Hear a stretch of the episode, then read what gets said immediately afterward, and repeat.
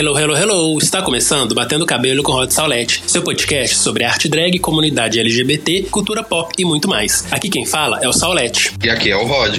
E no podcast de hoje vamos falar sobre os episódios 6, 7 8 dessa 13 terceira temporada de RuPaul's Drag Race. E eu convidei para conversar comigo a drag Flaminga. Oi, gente, eu sou Flaminga. Eu acho que sou mais conhecida na internet por ter participado da última edição do TNT Drag. Eu já faço drag em Salvador há uns três anos. Acho que é mais ou menos por aí.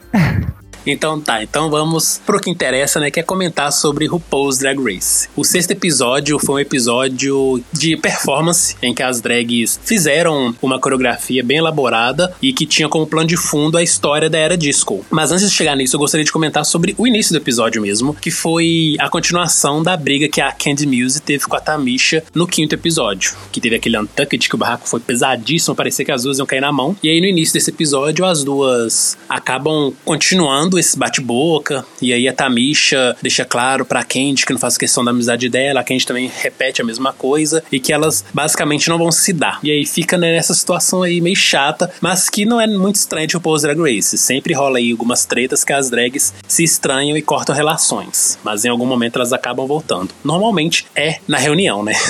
Só que dessa vez as duas acabaram se acertando no fim do episódio, quando elas estão lá no Untucked e conversam, e aí elas dizem que não guardam mágoas, que realmente a competição deixa as pessoas com a emoção aflorada e que não tem porquê né, elas guardarem mágoas. Estavam realmente tentando tirar o peso da competição e das críticas e do disse-me-disse, mas que elas não iam levar para a vida esse tipo de negatividade que uma tinha pela outra. Eu achei até maduro da parte delas resolverem isso no próprio episódio, em vez de ficar rendendo igual outras drags fazem nas outras temporadas, que em vez de resolver os problemas no próprio Drag Race, acaba levando isso pra frente e depois arruma treta nas redes sociais sociais. Isso depois pode se repetir também, né, num possível All Stars. Eu achei até maduro da parte delas resolver isso logo, não ficar rendendo assunto até pra reunião, porque mostra né, uma certa maturidade. Eu vejo mais essa maturidade da parte da Tamisha, porque a Candy Mills a gente vê que adora um babado, adora um barraco, e a Tamisha, por ser mais velha, muito mais experiente, não tem tempo para isso.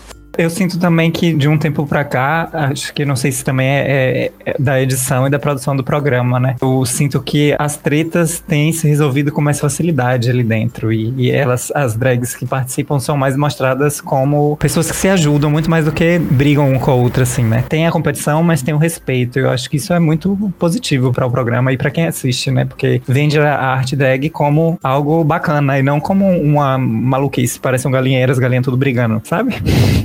Sim, sim. Ainda mais se a gente for pegar aí o que acontece nos últimos anos no fandom de Drag Race, o tanto de ódio que é disseminado contra as drags, especialmente as drags pretas, gordas, latinas, é muito importante que as próprias rainhas tenham essa maturidade de resolver seus problemas ali na própria competição. Mesmo que seja falso essa resolução, é importante que ela exista para não dar margem para os fãs saírem atacando as drags nas redes sociais. É importante mesmo essa maturidade e por mais que não seja tão genuína quanto deveria ser, não dá margem para continuar com discursos de ódio que a gente vê depois que até destrói carreiras, né? Então acho bacana essa postura delas. E aí, nesse episódio, a gente já começou com um mini desafio que foi dos looks de papel de parede. As drags foram separadas em duplas e aí elas tiveram que fazer lá um look com papel de parede, depois a RuPaul narrava. Eu achei até que foi um desafio legal. Eu adoro esses desafios de design, de costura. E eu fico muito sentido que nas últimas temporadas a gente tem tido poucos episódios em que as drags exercem mais esse lado criativo de costura. A maioria delas já traz os looks prontos para as passarelas. E aí um mini desafio desse eu acho que é bem revigorante. Mas eu até fiquei triste por ele ser um mini desafio, porque eu achei ele tão divertido que poderia ser um desafio principal mesmo das drags lá, cada uma fazendo seu look com papel de parede e depois criando uma história para aquilo e desfilando. Eu acho que seria um desafio principal muito proveitoso. Mas da forma que foi feito, eu também achei legal, achei divertido e deu pra gente pelo menos ver um pouco aí da criatividade das drags. Foi divertido mesmo. Inclusive, eu fiquei impressionada com os looks, porque eu não esperava aquilo. Porque um mini desafio delas tem pouco tempo e alguns ficaram muito bons.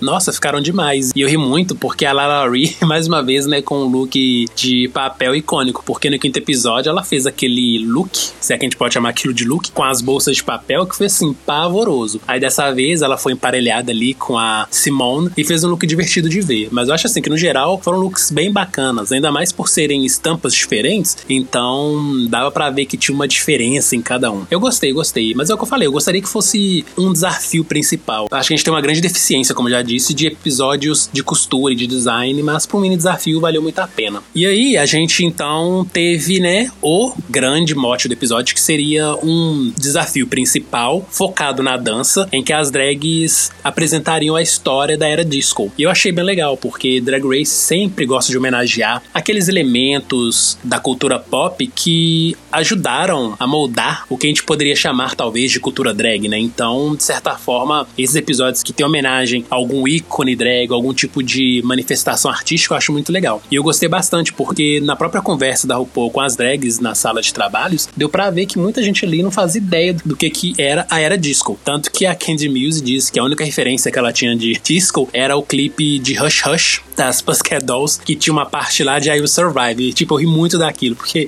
até nós, né, que não somos americanos e querendo ou não era disco, não teve o mesmo impacto aqui como teve nos Estados Unidos, eu acho que a gente entende um pouco mais aí sobre o que seria essa era disco do que um clipe das Pussycat Dolls que tem mais de 10 anos. Mas eu ri porque, né, dá pra gente ver que nem todas as drags têm as mesmas referências. Eu achei engraçado, porque a RuPaul sempre que tem oportunidade, ela cita alguma figura importante dessa era, tipo a Diana Ross e tal, e aí é pra Candy Muse chegar ali e falar que a única referência dela era Pussycat Dolls, eu achei muita ousadia dela.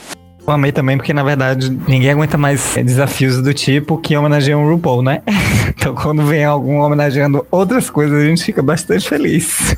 É, né? Quando ela não tá vendendo single pra algum álbum dela, ou então algum clipe, eu gostei, eu achei bem legal. E a forma como o desafio foi se desenrolando, eu achei interessante, porque não tinha né, só as drags dançando, tinha lá a RuPaul sempre aparecendo no plano de fundo, contando tanto sobre o início, ascensão e queda da era disco. Então achei isso muito legal. Deu pelo menos para apresentar para essa nova audiência, que são pessoas realmente bem novas, o que foi a era disco. E eu acho isso bem legal, porque a RuPaul fala tanto de referência, tanto sobre a história história. Então, ter esse momento específico para contar um pouco da história, eu achei muito rico. Foi muito bom mesmo. E, além de tudo, foi muito divertido. Acho que foi um dos desafios que eu mais gostei dessa temporada inteira até agora. Pois é, eu não botava muita expectativa porque para mim a princípio ficou uma coisa muito vaga como é que seria esse desafio, porque a gente querendo ou não nunca viu um desafio que era basicamente coreografia. Sempre que aparece com essa proposta de coreografia, também tem lá a dublagem, tem alguma música que as drags precisam fazer e com isso mescla com a coreografia. E dessa vez eles pegaram pesado na coreografia, então achei isso bem interessante. Agora uma coisa que eu achei muito interessante também desse episódio foi no ensaio, quando a Tamisha, ela comentou que ela tava com dificuldade para fazer aquela coreografia super elaborada porque ela tava com uma bolsa de colostomia em decorrência do câncer que ela teve das operações que ela precisou fazer. E eu achei que isso ainda mostrou quão magnífica ela é, porque ela já tinha declinado de participar da 12 temporada por ter descoberto o câncer. Então ela voltou nessa nova temporada, na 13 terceira, e ela ainda revelou que não tinha contado para ninguém, nem pra produção, nem para as outras rainhas, que tinha uma bolsa de colostomia ali dentro dela, porque ela tem que isso prejudicasse ela na competição, só pelo fato de talvez ela competir, mas também das outras competidoras olharem com ela pena e tal. Então achei isso bem interessante, né? Mostrando como que ela é forte e como que ela tava realmente empenhada em mostrar a sua arte. Porque, né, a gente tá aí 30 anos no mercado, 50 anos de idade. Talvez essa fosse a última oportunidade que ela teria para estar nessa grande plataforma que é o RuPaul's Drag Race. Então eu entendo super ela manter esse giro sobre isso, porque isso de fato poderia comprometer a participação dela. Então deu pra gente entender um pouco, não se jogar tanto na competição como era esperado. Mas ainda assim, eu fiquei muito incomodado com as críticas dos jurados nesse sentido, porque tirando o primeiro episódio que ela participa e que ela é muito elogiada, e também o episódio lá da música que elas gravaram e tal, eu fiquei incomodado porque eram o tempo todos os jurados criticando: ah, você tem que se jogar mais, tem que fazer uma apresentação com mais energia. E tipo, gente, ela já falou que teve câncer, tá esperando que a pessoa que teve câncer há um ano vire uma dieta, não dá. Então achei que elas pesaram muito nas críticas para ela, no sentido de esperar que ela fizesse muito. E depois que ela revelou então que tinha uma bolsa de colostomia, eu pensei, nossa, essa mulher é assim, é incrível. Essa é uma drag realmente lendária. Eu não vou mentir que eu sinto cheiro de chamada de volta de Shangela aí de novo, quando ela falou desse negócio da bolsa de colostomia. Eu não vou achar nada estranho se numa próxima temporada acabarem chamando ela de volta. E vai ser ótimo, né? Assim, a gente sabia que ela tinha tido câncer recentemente e que tinha superado a doença, mas quando ela fala que tá com a bolsa de colostomia, é que você tem realmente a dimensão do quão recente e, e do quão foi pesado isso para ela, né? Assim, ela ainda tá se adaptando a isso, é uma novidade, é, é um novo corpo. Tem um objeto externo interno ao corpo dela que transforma toda a dinâmica de movimento, de, de como ela lida consigo mesma, enfim, até visualmente, né? De como ela adapta o corpo dela no, nas roupas que ela usa pra não ficar com aquela bolsa aparecendo, enfim, deve ter sido muito louco pra ela entrar nessa competição assim logo tão recente dela ter esperado esse câncer. E aí também, né, nesse episódio, a gente ficou sabendo um pouco mais da história da Tamisha com a Lalari. Durante a divulgação da 13 terceira temporada, foi super divulgado que a Tamisha era uma drag da Lalari. E nesse episódio, a oportunidade de falar o que que era essa relação de verdade. O que aconteceu foi que a primeira vez que ela montou de drag, quem a colocou em drag foi a Tamisha. Então, por um dia, a Lalari foi uma imã. Mas isso não quer dizer que a Lalari pertence de fato à família da Tamisha, mas a Tamisha considera ela como se fosse uma imã no coração. Deu para entender as duas não terem uma relação no jogo, porque de fato elas não tinham uma relação muito íntima fora do jogo, né? A Tamisha apareceu na vida da Lara por um dia e vida que segue. Não tinha essa obrigação aí de ser a tag que incentivou e super investiu e ajudou na carreira da Lara porque essa união familiar que elas tiveram aconteceu apenas por um dia. Mas eu achei legal, pelo menos eles finalmente citarem isso, porque eu tava achando muito estranho. Desde o momento em que as duas entraram juntas na sala de trabalho, eles citarem essa relação que tanto foi divulgada. Fico me perguntando como esse povo descobre essas coisas, né? Porque, gente, se a pessoa teve uma relação tão passageira assim, ainda mais, mesmo que tenha sido a primeira pessoa a montar, sabe? Poxa, como é que investigaram isso? Fã tem um, um diabo de um CSI instalado automático, meu Deus. Por que, que é que tá acontecendo? Como é que acha essas coisas?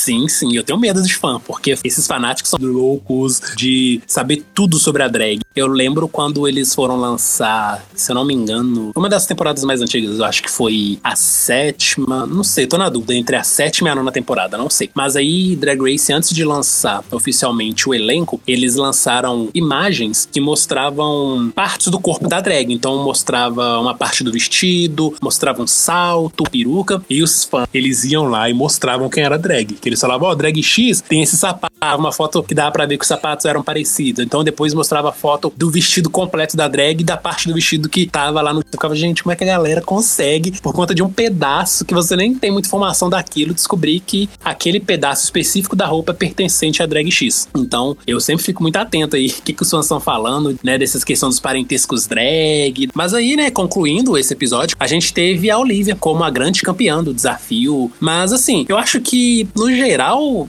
era um desafio meio até difícil, assim, da gente julgar, né, quem que foi mal ou não, porque, ok, tinha umas drags ali que foram mais fraquinhas na performance, mas eu não acho que, no geral, elas foram péssimas. Era uma coisa mais celebrativa e mais uma dança que tinha algumas dificuldades entre uns e outros, mas não era uma coisa tão difícil de executar. Então, achei que foi um episódio divertido, mas também não muito exigente no que as drags deveriam apresentar. É, eu tava pensando, eu acho que foi justamente nesse, mas recentemente eu tava pensando, enquanto assistia ao show, tem alguns desafios que são mais difíceis pra gente, que telespectador, de avaliar o desempenho das drags que estão lá, né? Porque não tem muito jogo de câmera, muita edição e tal. Às vezes parece que tá todo mundo indo bem, mas ao vivo a pessoa tem uma noção melhor do que tá realmente acontecendo ali. E às vezes acontece o contrário também, né? De você acha que alguém tá indo mal, mas ao vivo provavelmente alguma outra pessoa tava indo mal. E aí você nunca sabe se realmente a pessoa tava indo mal ou se é também o interesse de construir a narrativa do programa, porque afinal de contas eles não estão ali só para fazer a que se sai melhor em todos os desafios ganhar. Eles estão ali para tornar o show interessante para quem assiste também, né? Então eles levam em consideração tudo isso. Então é difícil pra gente que tá assistindo avaliar exatamente. E eu acho que isso que você falou faz todo sentido, porque a gente realmente, acompanhando na TV, a gente não tem a dimensão de como é isso ao vivo. E de fato, eu acho que ao vivo tem também a questão da emoção, mas também tem a questão né, do impacto de você ver a coisa de uma forma mais completa. Como a gente tá vendo a sua edição final, que vai ter exatamente essas questões da narrativa que eles estão colocando e dos destaques que eles escolhem para ser tanto positivo quanto negativo, a nossa visão acaba sendo meio limitada por conta disso. Mas, no geral, quando eu tava assistindo, eu também fiquei um pouco incomodado incomodado com isso, né? Tipo, nossa, a Tamisha pareceu que foi tão bem, porque no ensaio pareceu que ela foi mal, porque ela não tava conseguindo acompanhar o ritmo que o coreógrafo queria. Mas no resultado final, ela acabou bem divertida e me agradou. Aí chega, ela acaba caindo no bottom, então eu fiquei um pouco assustado com isso, mas acho que realmente tem tudo a ver isso que você fala. Também tem a questão deles gravarem às vezes várias tomadas, né? Então, gravando várias tomadas, a impressão dos jurados é que umas drags realmente são melhores que outras. Mas aí, com a edição final, eles fazem um corte específico, parece que é uma apresentação só, então às vezes a gente fica com essa impressão impressão de que uma drag foi mal, enquanto na verdade ela foi muito bem na hora que os jurados estavam assistindo. É muito louco, mas eu acho que de certa forma, pelo menos, eles conseguem condensar isso de uma forma que pareça coerente pra gente que tá assistindo. De alguma forma eles têm que convencer, né? Então, você também não pode sair fazendo maluquice, senão vira a sétima temporada. Nossa, demais. A sétima temporada, ela é lembrada sempre pelos piores motivos, né? Mas só teve piores motivos aquela temporada, meu Deus. E aí, depois que teve lá Candy e Tamisha dublando, eu achei que elas fizeram um lip sync muito bom. E se eu fosse o Paul, tinha dado um double chantei. Porque eu acho que a Tamisha se jogou ali e a Candy também acabou dando um show à parte. Então não acho que uma foi pior do que a outra a ponto de levar um sachê away. Mas como a Tamisha estava sendo cobrada desde sempre para poder mostrar o seu melhor e fazer apresentações com muito mais energia e tudo mais, eu até entendo parte do motivo da RuPaul ter ela dispensado. Se chegou naquela altura, ela não mostrou a tal evolução que eles tanto queriam, realmente não teria como ela continuar. Mas aí quando a gente pega, né, pra ver que ela tava com uma bolsa de colostomia e fez tudo aquilo cheio de limitações, então para mim a Tamisha poderia chegar na final sendo arrastada mesmo, sendo cotada mesmo, porque vamos combinar, né? Quem tá sendo arrastada é aquela que ficou, Candy Muse. Na hora de eliminar, eu acho que levam muito em consideração o produto que eles vendem como a drag ideal, sabe? Inclusive isso até me incomodava um pouco em RuPaul, enquanto artista drag, porque cria essa ideia de que existe uma drag ideal e que é aquela que o programa quer achar. Se ele vê que alguém não é exatamente esse tipo de drag, essa pessoa automaticamente vai ser eliminada em algum momento. Então, acho que Tamisha, por ser muito old school, assim, na estética dela, acaba saindo um pouco dessa curva, sabe? E Candy, como é mais moderninha, mais tal, eu acho que ela entra mais nessa lógica aí de drags de RuPaul. E acho que acaba pesando um pouco nessa hora até mesmo pelo uso das redes sociais, né? Se a gente for analisar, a Candy Mills tem uma presença muito, muito forte nas redes sociais. E o Paul, sempre que o episódio começa, o que, que ela fala? Hashtag Drag Race. Então, para eles também é interessante ter uma drag que tá o tempo todo usando aquela ferramenta que ajuda a engajar e dar grande visibilidade pro show, que são as redes sociais. Aí, junto o fato dela ser novinha de Nova York, quem sabe que as drags de Nova York têm um peso muito grande na competição. Então, faz muito sentido, né? A Candy continuar e Tamisha levar essa Shell aí. Mas eu gostei muito que nesse pouco que a gente viu da Tamisha, deu pra ver o quanto que ela é foda, o quanto que ela é uma drag realmente lendária e se tornou uma fan favorite da competição. Antes da temporada começar, eu fiquei com a impressão de que ela seria muito perseguida, muito atacada, muito odiada pelo simples fato dela ser negra e ser old school. Quando a gente pega, né, a sétima temporada, a trágica sétima temporada, a gente vê que as drags negras e old school dessa época foram muito perseguidas, atacadas, desmerecidas. Elas sofreram realmente pão que o diabo amassou. E eu tô falando de quem? De Kennedy, Jasmine Masters. Nossa, elas custaram a se reerguer pós Drag Race e serem, pelo menos, reconhecidas pelo grande público de RuPaul's Drag Race. Jasmine Masters, ela conseguiu esse reconhecimento nem foi graças ao show, foi por conta dos memes que ela gerava fora da competição. Então eu fiquei muito feliz com o fato da Tamisha, em pleno 2021, na 13 terceira temporada, ter invertido completamente o que era esperado, né, de uma drag preta old school e ter se tornado uma fan favorite do fandom. E eu espero, né, que nas próximas temporadas mais drag old school apareçam no show, porque para mim elas realmente, sim, são a alma do babado, porque elas ajudaram a pavimentar, né, o que a gente vê aí hoje em dia sobre arte drag. E por mais que hoje em dia a gente tenha várias manifestações artísticas de drag que são muito diferentes, né, desse estilo mais page, anti-concurso, elas ajudaram a moldar o que a gente tem hoje em dia. Então a gente tem que ser grato, né, aquelas pessoas que possibilitaram a arte drag ter desenvolvido e ter se tornado algo tão grande como é hoje. Concordo completamente com isso. Eu sinto que às vezes old school é meio que jogado para trás, como se já fosse uma coisa fácil. Ah, todo mundo faz, sabe? Não sei, não sei exatamente o que causa isso. Mas quando a gente pensa em, em drag, simplesmente mais uma forma de fazer drag, sabe? Tem seus encantos e desencantos como qualquer outra. Importante que essa plataforma que é o RuPaul's Drag Race traga o máximo de diversidade possível dentro desse espectro que é drag queen. Inclusive, nessas três temporadas, eu acho que eles fazem um papel muito limitado de mostrar todas as possibilidades de drag queen. E aí, já viajando aqui, fazendo a comparação dentro da própria franquia, eu sinto que o RuPaul's Drag Race, original dos Estados Unidos, acaba se limitando um pouco mais numa imagem de drag que quer se encontrar do que, por exemplo, o Drag Race UK eu sinto que as drags que eles trazem para lá são muito mais diversas. E aí eu não sei até que ponto é porque eles estão querendo trazer uma coisa mais fresca, mais nova, experimentar de outra forma lá, ou se é porque justamente a própria cena drag do, do Reino Unido traz essa necessidade. Mas não, não creio que seja exatamente isso, porque eu não consigo acreditar que nos Estados Unidos não tenha uma cena tão diversa também, com um país daquele tamanho, com tantas diferenças culturais entre estados, sabe?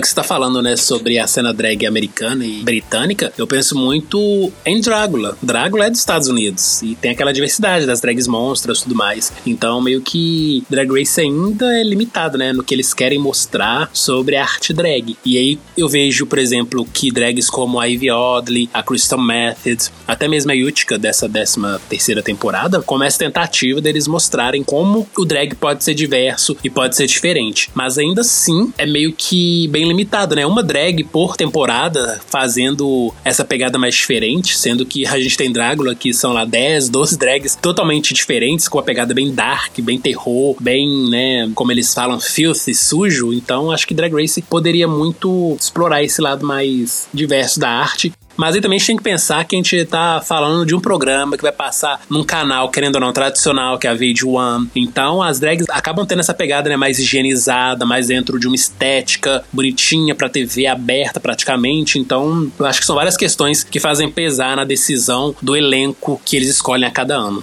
Isso aí, com certeza, né? Eu acho que o que incomoda mais, na verdade, e aí eu entendo também o programa se vender dessa forma, o título do programa que elas estão procurando é a super estrela drag dos Estados Unidos, sabe assim? Como se eles vendem como se fosse a forma de fazer drag, o que eles fazem ali, a única possível e correta. Mas eu entendo que isso também seja vendido dessa forma, porque afinal de contas o programa é um produto que precisa render, né? Então tem que ser vendido como o melhor. É só que a gente precisa ter esse senso crítico, né? De assim, eu gosto gosto do programa, o programa é massa, mostra drags muito bacanas, drag na televisão, no mainstream, mas drag não se limita a isso, isso é uma possibilidade de drag. E eu acho que às vezes falta um pouco isso ao público de Drag Race, as pessoas acabam se limitando ali, mas também não sei se cabe a gente esperar que o público de Drag Race queira se aprofundar na cena drag. Eles são um público de Drag Race, não de drag necessariamente. Muitas questões.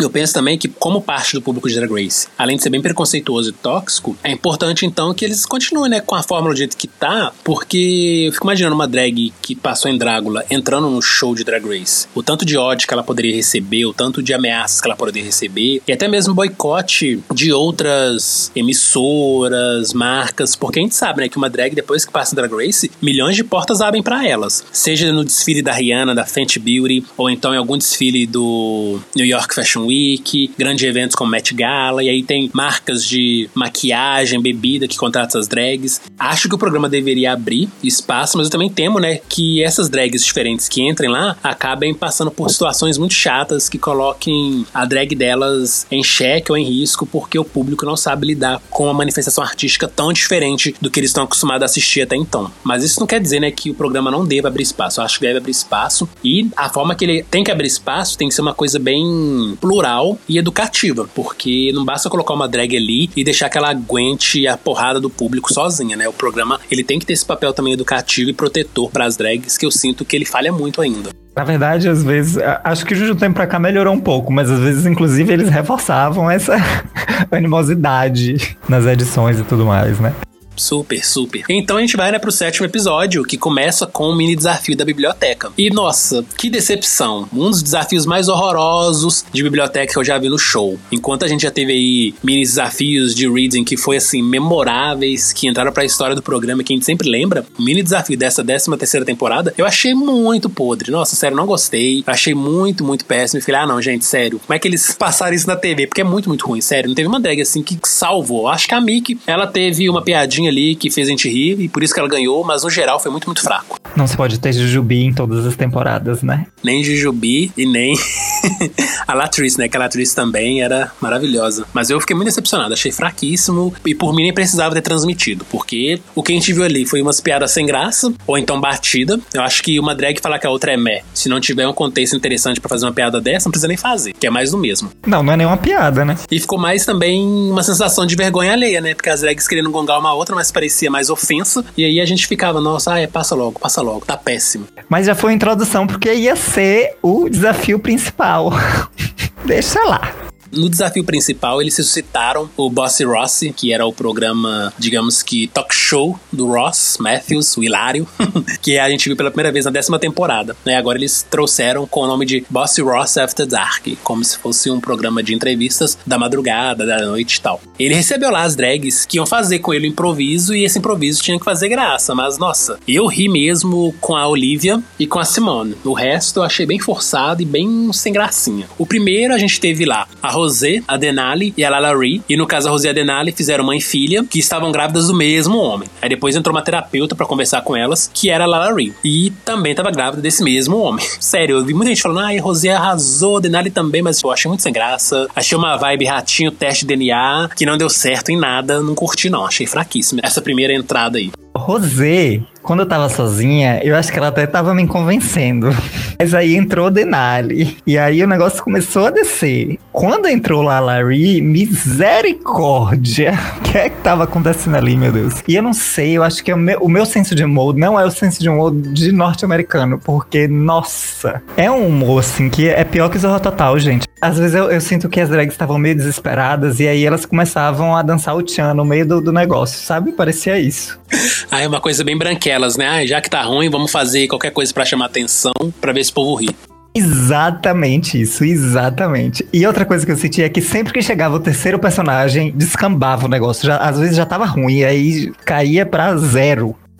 Nossa, super. Tipo assim, gente, a Lalaurie, ela é fantástica. Para mim, foi uma das grandes narradoras da temporada. Toda vez que ela aparecia, tipo, a gente ria muito, porque ela emana uma alegria, assim, uma alegria incomparável, né? Ela é engraçada por natureza. Mas a hora que pegaram ela e colocaram ela dentro de um script a ser seguido, por mais que fosse improviso, ela era limitada pelo que estava sendo apresentado pelas outras rainhas. Eu acho que isso meio que quebrou as pernas dela, então deixou ela muito, muito fraca no desempenho. Eu realmente fiquei bem decepcionado, igual você falou. Rosé, ok, tava ali no mediana. Chega Denali, uó. Aí chega a Larry e matou a performance das três. E assim, o povo adora falar, né, que ai, Ross é sem graça e tudo mais. Só que eu entendo Ross como uma escada, sabe? Tipo, ele não tava ali para ser o engraçado, para ser o divertido. O Ross tava ali realmente para poder permitir que as drags fossem engraçadas, permitir que as drags fizessem graça. E não foi isso que a gente viu, porque as drags simplesmente não conseguiam acompanhar o raciocínio dele, né? O cara meio que tava tentando tirar água de pedra. Tem uma cena no episódio que ele dá uma, uma chance, assim, ele bota o degrau pra Lalari e ela não vai de jeito nenhum. E você fica, meu Deus do céu, pelo amor de Deus, vai pro próximo, por favor.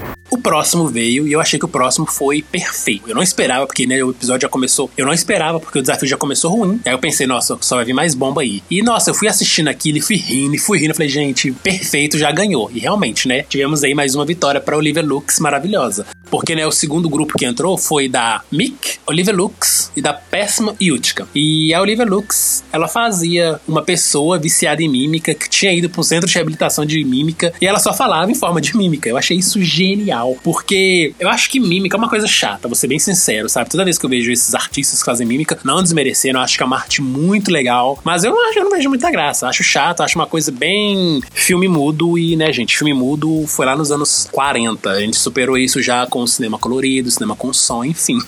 eu nunca me senti muito empenhado com a arte mímica. Acho foda todo tipo de arte, mas acho que nem toda arte vai agradar todo mundo da mesma forma, né? Então é uma coisa que me chama muita atenção. Mas o que a Olivia fez ali eu achei genial. E também o desempenho da Gottmik foi maravilhoso, porque a Gottmik foi essencial pro bom desempenho da Olivia. Então a Gottmik chegava, fazia uma proposta mirabolante e aí a Olivia Lux correspondia da melhor forma possível. Então ela não precisava abrir a boca em nenhum momento, mas a gente conseguia entender tudo que ela queria falar com as mímicas que ela fazia. Então para mim, Olivia Lux foi realmente o grande destaque desse desafio, foi a melhor disparada. Eu amei demais, demais, demais o que ela fez ali. Mas aí entrou a Yutka, igual você falou. Chegou o terceiro e fudeu com todo o rolê. Não parecia ser uma mãe, né? Parecia ser, sei lá, uma socialite que tava aí atrás de um sugar daddy e forçando ali um personagem que para mim não condizia com nada que tava sendo apresentado. Não gostei, não gostei. Mas a sorte é que ela não conseguiu ofuscar ou atrapalhar o grande desempenho da Olivia Lux e da Gottmik.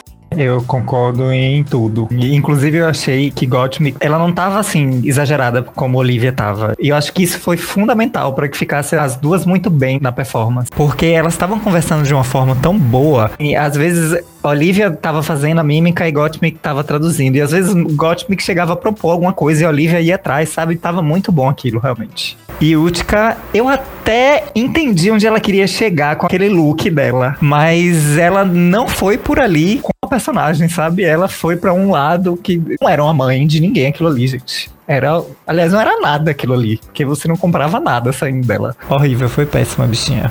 E eu achei a química da Gottmik tão boa com a Olivia Lux que para mim as duas seriam o destaque positivo, né? As duas seriam o high do episódio, top 2 ou top 3 que fosse. E a Gottmik me recebe um belo de um safe, sabe? Falei, gente, o que tá acontecendo com esse jurado, sabe? Tem hora que vocês também não ajudam a gente, não ajudam, porque eu acho que elas foram tão bem, realmente foi a melhor dupla para chegar ao jurado e falar, não, a Gottmik só foi salva, tá boa. Sendo que sem a Gottmik ali, a Olivia não teria se destacado tanto. E depois, né, que a gente teve essa mímica maravilhosa, a gente foi para outra dupla, Simone e Kenzie. E elas fizeram ali duas ex-artistas que estavam no auge da carreira, mas aí entraram no ostracismo. E na época que elas estavam no auge eram grandes amigas e depois acabaram se separando e se tornaram inimigas. Uma coisa, né, bem clássica que a gente tá acostumado a ver aí.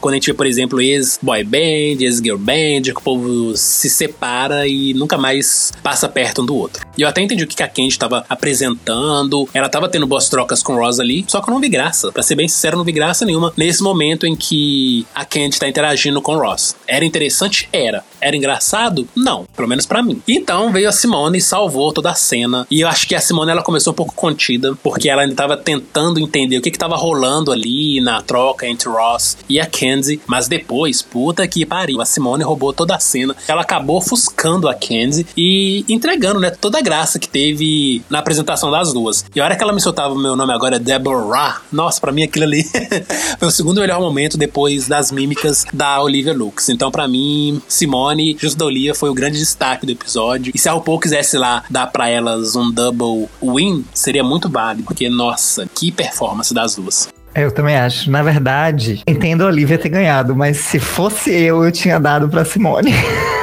porque eu não consegui parar de rir daquela bicha. Na hora que ela chegou, que ela levantou aquela perninha, que botou a tarjinha na caçola, pronto, eu já tava rindo, tava entregue ali já. Quando ela tirava aquelas velhinhas de dentro da bolsa, meu Deus do céu, que viado doente. Genial aquilo, gente. E ela tinha uma velhinha para cada situação, cada situação. E aí ela ia contando a história dela e puxando as velhinhas e nossa, meu Deus do céu. E ela tem um carisma muito grande, gente. Que pessoa é aquela? Eu fico impressionado. E o que eu achei mais legal realmente foi o fato dela conseguir dar a volta por cima no desempenho dela, né? Porque a gente tá cansado de ver uma drag que começa amar um desafio e dali em diante é só ladeira abaixo, né? Ela não consegue mais entregar. Tipo a Larry mesmo. Ela começou mal e foi piorando, né?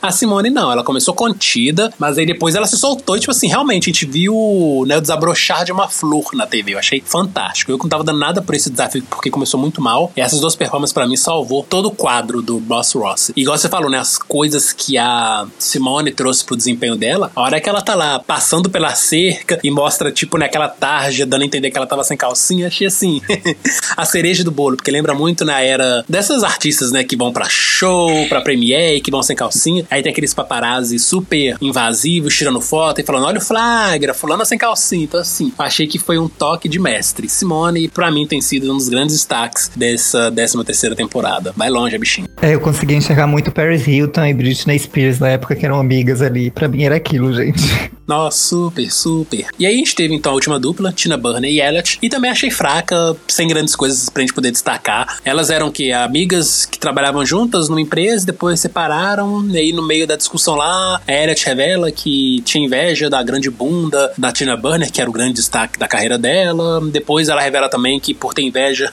colocou uns peitão. Tipo, eu acho que elas tinham material, só não conseguiram entregar. É, não sei, eu acho que cai um pouco nesse humor dos Estados Unidos, que não é muito a minha vibe. Porque você vê, as drags que a gente falou melhor foram Gottmik, Olivia e Simone. E todas três tinham uma narrativa muito bem construída, sabe? É, Gottmik tava ali naquela pegada psiquiatra, com o livro, ela sempre conseguia chamar pro livro dela, interagir com a Olivia sem sair do próprio personagem, contando a história enquanto contava de Olivia. A Olivia também tava lá desenvolvendo a personagem dela cada vez mais e trazendo novidades para aquele personagem. A mesma coisa com Simone, ela puxando aquelas velhinhas e cada uma representando um momento da vida dela, e você ria de cada coisa que ela trazia. E Elliot e Tina não, eram só uma bunda e um peito que começaram a se bater e se pegar no final, que assim, quantas vezes a gente já não viu acontecer isso no RuPaul, né?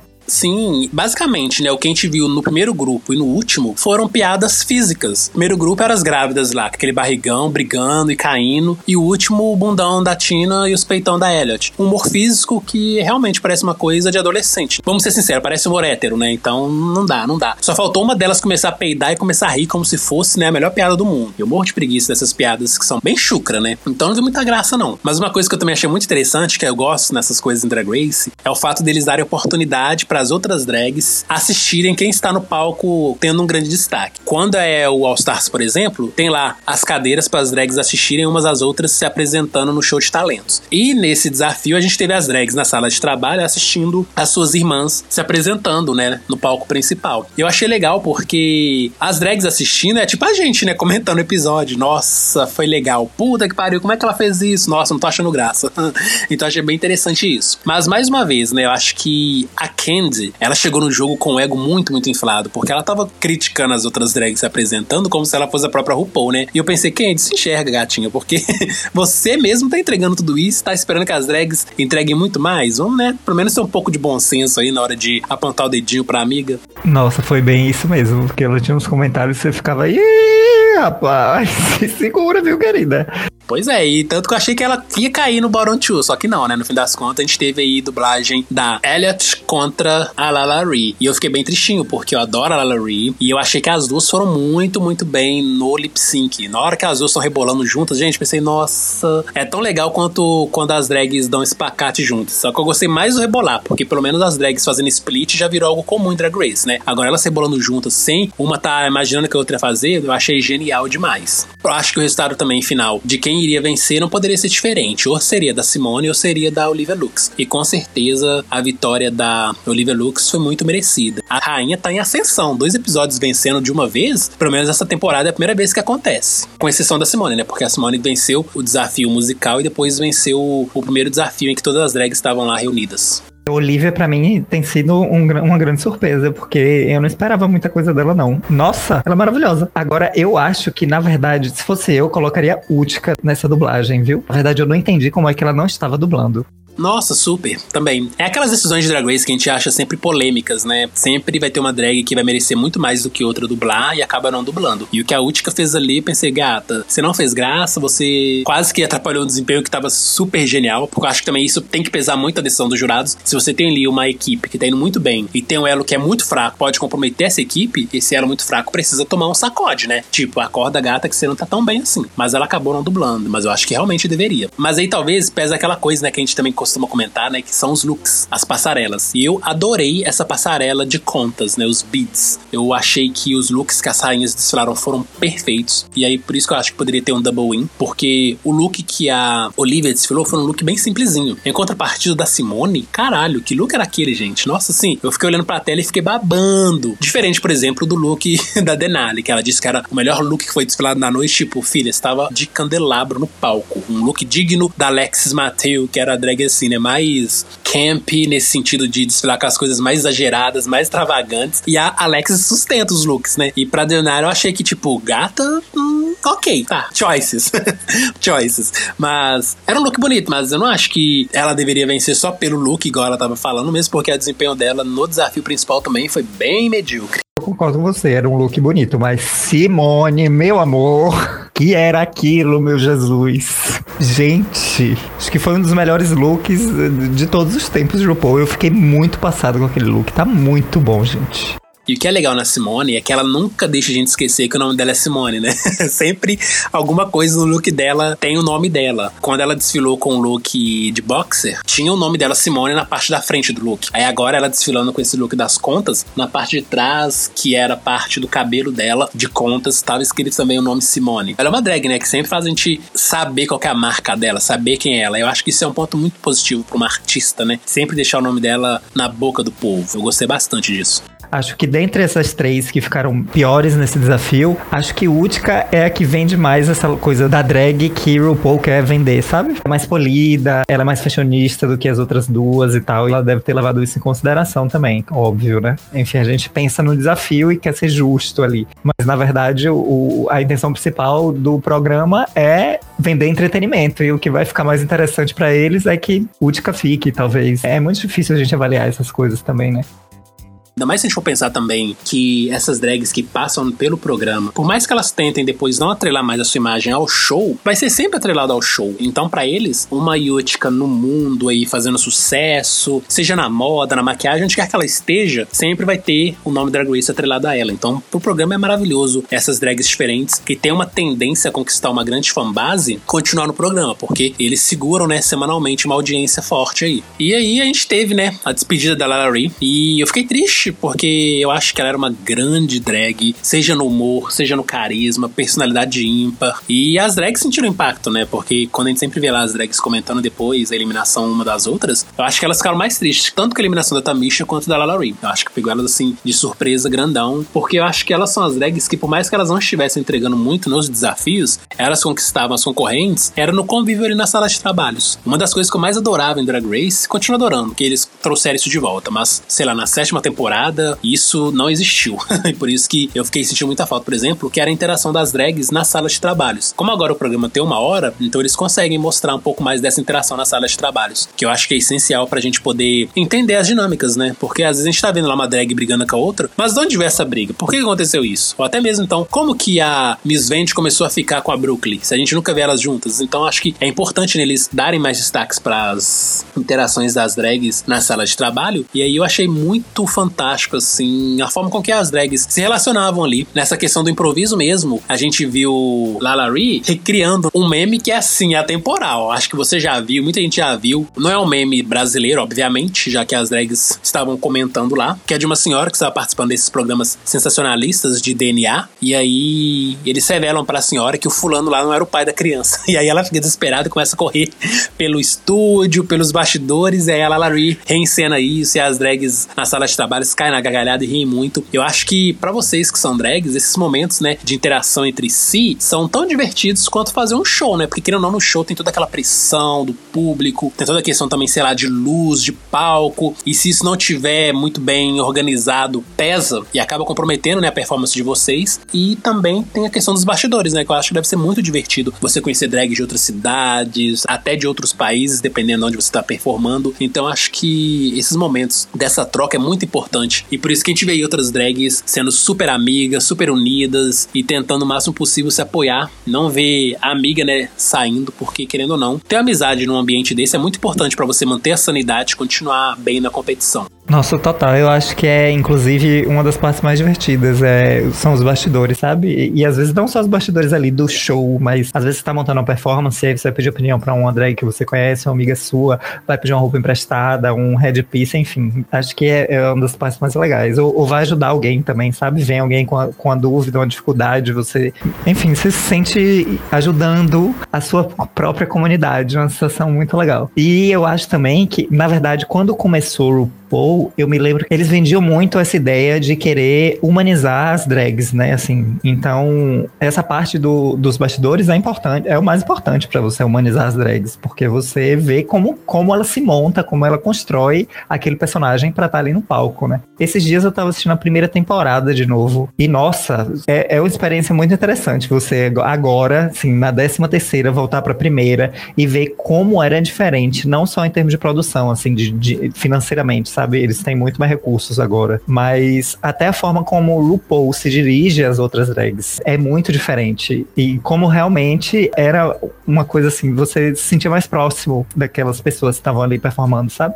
Isso me lembra o que você citou, né? Que é o Drag Race UK. Se a gente pega Drag Race UK e compara com o Pose Drag Race dos Estados Unidos, a gente vê a postura das drags nessa relação das brigas, né? Em Drag Race UK, as drags também batem boca, apontam o dedo na cara da outra, só que elas resolvem ali. Cinco minutos depois, elas já estão, não, foi mal, tava nervosa, tava cabeça cheia, simbora preparar pro desafio? Simbora. Então a gente vê também que tem uma diferença na postura, né? E talvez seja uma coisa cultural, né? Porque se a gente for pegar, por exemplo, a programação da VH1, olha o tanto de programa sensacionalista que eles têm. Esposas de jogadores de basquete basquete, esposas de cantores hip hop. Aí você vê as propagandas, é só quebrar pau, só bate boca. Então acho que isso também tem a ver com a narrativa da emissora, sabe? Acho que acaba sendo uma linha editorial que vai até mais além que Drag Race. Quando a The Vixen sai do palco na reunião da décima temporada e a RuPaul fica lá se fazendo de ofendida, isso é super condizente com o que a VH1 mostra. Mas eu acho que o que você pontou é muito real e eu já comentei isso muito quando eu vivia nos grupos de Facebook da vida, como que no início de RuPaul's Drag Race, a Mamaru era muito mais acessível e humana no trato com as drags. Se você pega lá o primeiro desafio da primeira temporada, com as drags tirando aquelas fotos em que elas sempre eram gongadas de alguma forma, na primeira temporada as drags tinham que tirar foto sensuais em cima de um carro. E tinha lá os Pit Crew, dois negão imenso, bem hipersexualizados, e aí em determinado momento eles jogavam água nas drags. E aí você via a RuPaul depois chegando com a toalha e colocando as costas das drags. Quando quem tiver RuPaul fazendo isso hoje em dia? RuPaul nem chega perto das drags direito. Quando ela abraça alguma drag, parece uma coisa super calculada para ganhar um M. Dá pra ver que a RuPaul antigamente era mais acessível. Mas em contrapartida, eu super entendo por que a RuPaul passou a se tornar uma drag mais reclusa e mais distante. Não só também para fortalecer essa imagem dela ser a drag suprema, né? Ou seja, ela não se mistura com a plebe, mas também para não parecer que ela tá com seus favoritos e que ela está dando preferência para algumas drags em detrimento de outras. Então também entendo esse distanciamento que ela teve que ter com o passar dos anos para evitar esses tipos de fofoca que a gente sabe que existe muito, né? A RuPaul gosta muito, sei lá, da Candy porque ela sempre tá protegendo a Candy, sempre tá conversando com a Candy, tá sempre se divertindo com a Candy, enquanto as outras drags ela ignora. Então eu entendo o porquê da RuPaul ter tido que se afastar um pouco mais na relação com as drags. Mas de qualquer forma, eu acho que uma RuPaul mais humanizada sempre é muito mais legal da gente assistir, porque a gente acaba, né, se identificando muito mais. Eu concordo com você e acho que até pede, né? Assim, o programa cresceu muito, 13 anos, né? Então, assim, desde que ele começou, ele cresceu muito. Eu mesmo jamais imaginar que ele ia chegar no lugar que chegou, sabe? Mas eu digo até em termos de edição, assim, eu sinto que as temporadas mais antigas, as mais do meio, assim, tinham um apelo mais. Eu não sei se tinha esse interesse de a própria produção criava situações para causar intrigas e tudo mais, mas eu, eu sentia que tinha mais a necessidade de ter uma briga no meio da, sabe? De, de, um bafão, uma coisa assim. E aí eu sinto que acho que desde a oitava temporada foi quando eu comecei a notar que eles estão tentando pegar mais leve agora, sabe? E eu acho que isso é um ponto positivo. Porque, inclusive, quando achei a primeira temporada do The Grace UK, eu lembro de ter pensado sobre isso. De, poxa, eu acho que eu gostei mais disso aqui, porque as drags parecem muito mais amigas e unidas entre si, sabe? Acho que é meio cultural, assim, não só da questão editorial do canal. Porque eu me lembro que no último episódio da primeira temporada de Drag Race UK, tem aquele desafio desafio que as drags precisam se defender e dizer o porquê elas devem ganhar o, o programa, né? Ser a, a, a vencedora. Aí Baga Chips meio que se entrega lá e aí diz coroa uma delas, algo assim, eu não me lembro exatamente. E aí RuPaul fala, né, de poxa, como é que ela não defende a própria coroa, sabe? E aí Graham Norton diz, poxa, isso talvez seja uma questão cultural, algo assim nesse sentido, de que nos Estados Unidos é óbvio que todas vão defender o seu peixe até gongar as outras, mas no Reino Unido talvez isso fosse mais difícil difícil, porque, assim, é da cultura deles, sabe? Não, não, não criar esses embates e tentar resolver tudo mais politicamente. E também reconhecer, né, quando alguém é melhor que você. Eu acho que não é humilhante, não é degradante você falar, na, na competição, fulana foi melhor do que eu, dá uma coroa pra ela. Não tem por que você forçar uma coisa que no fim das contas não vai fazer diferença. Ainda mais se a gente for pensar, por exemplo, Drag Race UK não dá prêmio em dinheiro pras drags. Então tem um monte de questões aí que às vezes o fato só você estar tá ali aparecendo semanalmente, tendo essa plataforma gigantesca que é Drag Race, já vai fazer diferença na sua carreira. Você não precisa de uma vitória para poder validar sua drag e validar sua arte, né? E eu acho isso maduro também. Você reconhecer que uma pessoa foi melhor que você num determinado desafio, não faz de você menor ou pior do que a outra drag. Nossa, total, com certeza. E só mais uma coisa pra gente poder pontuar sobre esse sétimo episódio, foi a peruca de contas que a Olivia Lux usou e que muita gente falou que, nossa, ela copiou o look da Candy Mills, ela tava usando a mesma peruca que a Candy Mills, a Candy Mills emprestou para ela. E a Olivia Lux adora copiar as outras drags, porque ela também já usou um look de boxeador igual da Simone. E nossa, achei uns comentários tão idiota, porque assim, vamos partir do pressuposto, né, de que basicamente é impossível uma drag copiar o look show todas as outras, porque elas antes de irem para a competição recebem uma lista dos looks que elas terão que desfilar. Por isso que elas já levam vários looks prontos, porque não tem como elas produzirem isso lá em Drag Race mesmo. Não tem esse tempo hábil mais. Igual a gente viu, por exemplo, na terceira temporada, que todo desafio as drags tinham que fazer o look que elas iam desfilar. E isso ficou uma coisa no passado. Não tem tempo pra isso, então traz o look pronto. E aí, eu acho que não passou de coincidência. Primeiro que o look que a Olivia usou de box não era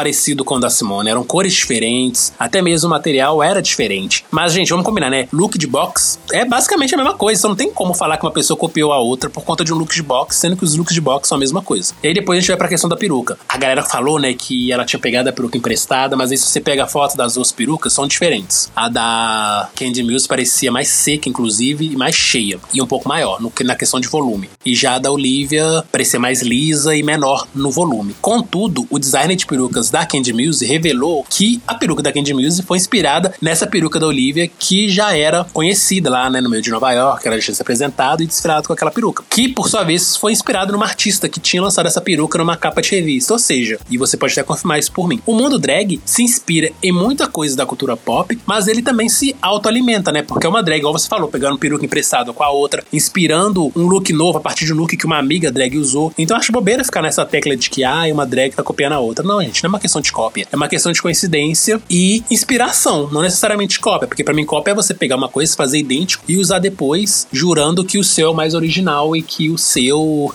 é melhor do que o outro. Então, para mim, foi uma inspiração e que para mim não depôs contra a Olivia em momento algum. Total, gente. Que nada maluquice. O povo fica atrás de, de coisa para inventar treta, viu? Pelo amor de Deus. Eu me imagino lá, né? Porque assim, poxa, se eu tivesse lá e aparecesse um viado na semana anterior com a peruca que eu separei para aquele desafio, se eu não ia usar minha peruca, eu ia usar minha peruca igual. Que maluquice. Bem que você falou, assim, né? De questões de referências que eu tiro pelas drags que eu convivo aqui em Salvador. A gente convive muito entre si e a gente acaba usando umas às outras como referência, sabe? Às vezes uma começa a fazer uma maquiagem de repente tem outras que estão reproduzindo algo inspirado naquela maquiagem. E acho que isso é um movimento natural, sabe? São assim que surgem os movimentos artísticos de, de, de uma forma geral, assim. As pessoas começam a usar e aquilo representa a comunidade, as pessoas começam a se ver naquilo e, e reproduzir e até trazer novas propostas em cima daquilo que já foi criado, enfim. É meio difícil dizer que uma coisa é cópia, a não ser que seja realmente uma cópia fiel do negócio, né? Mas, pelo amor de Deus, uma peruca que a pessoa trouxe de casa, nem sabia que a, a drag ia estar tá lá e aí trouxe, sabe? O pessoal força a barra, né? Ah, muito. Ainda mais se a pessoa que tá se destacando, né, é uma drag que tá, igual eles dizem, né, roubando o win da sua favorita, aí que eles vão cair matando mesmo, porque juram que falar que uma drag tá copiando outra é motivo para desmerecer a arte dela. Mas eu nem dou vazão pra esses comentários, não. Eu gosto de pontuar, não, gente, não é cópia, porque elas trazem esses looks de casa, uma se inspirou na outra, e isso é arte como geral. Ninguém tá por aí falando que os filmes da Marvel estão copiando os filmes da DC e vice-versa, né? Mas aí quando é drag, tudo é cópia, tudo é inveja. E tem outra, né? Assim, você vê que nessa própria temporada tem Tamisha Iman, que é uma lenda, já é muito mais velha que as outras. E assim, podia ter sido a inspiração de alguém mais nova ali, sabe? E ter coisas muito parecidas. Assim, nada impede. Ou até alguém da mesma idade ali, enfim. A gente se inspira uns com os outros. A gente vê isso em outras temporadas, né? Quando entra uma drag que é, sei lá, famosinha no Instagram da vida ou no YouTube. E aí tem uma drag novata também ali no elenco. Aí ela vê essa drag, né, famosinha da Cids chegando. E a drag surta. Nossa, te amo, te adoro. Você é super inspiração para mim. Então, gente, né? É uma comunidade, querendo ou não. Por mais que hoje em dia a gente saiba que é uma comunidade mundial e que tem drags em vários lugares do mundo fazendo artes mirabolantes muito diferentes. Mas eu acho que é uma comunidade, né? Se você chega em São Paulo, mesmo sendo de Salvador, você conhece uma drag, já conhece várias ao mesmo tempo, já estão combinando vários rolês, vários trabalhos, né? Então acho que isso é uma coisa que eu acho muito legal na arte drag, né? O fato de vocês conseguirem se comunicar e se unir com outras artistas do mesmo meio de uma forma natural e que visa se ajudar mesmo, né? Visa sempre apoiar uma outra, a evoluir e a conquistar mais mais espaço. Pois é, porque eu acho que, inclusive, para mim, essa é a maior função da drag queen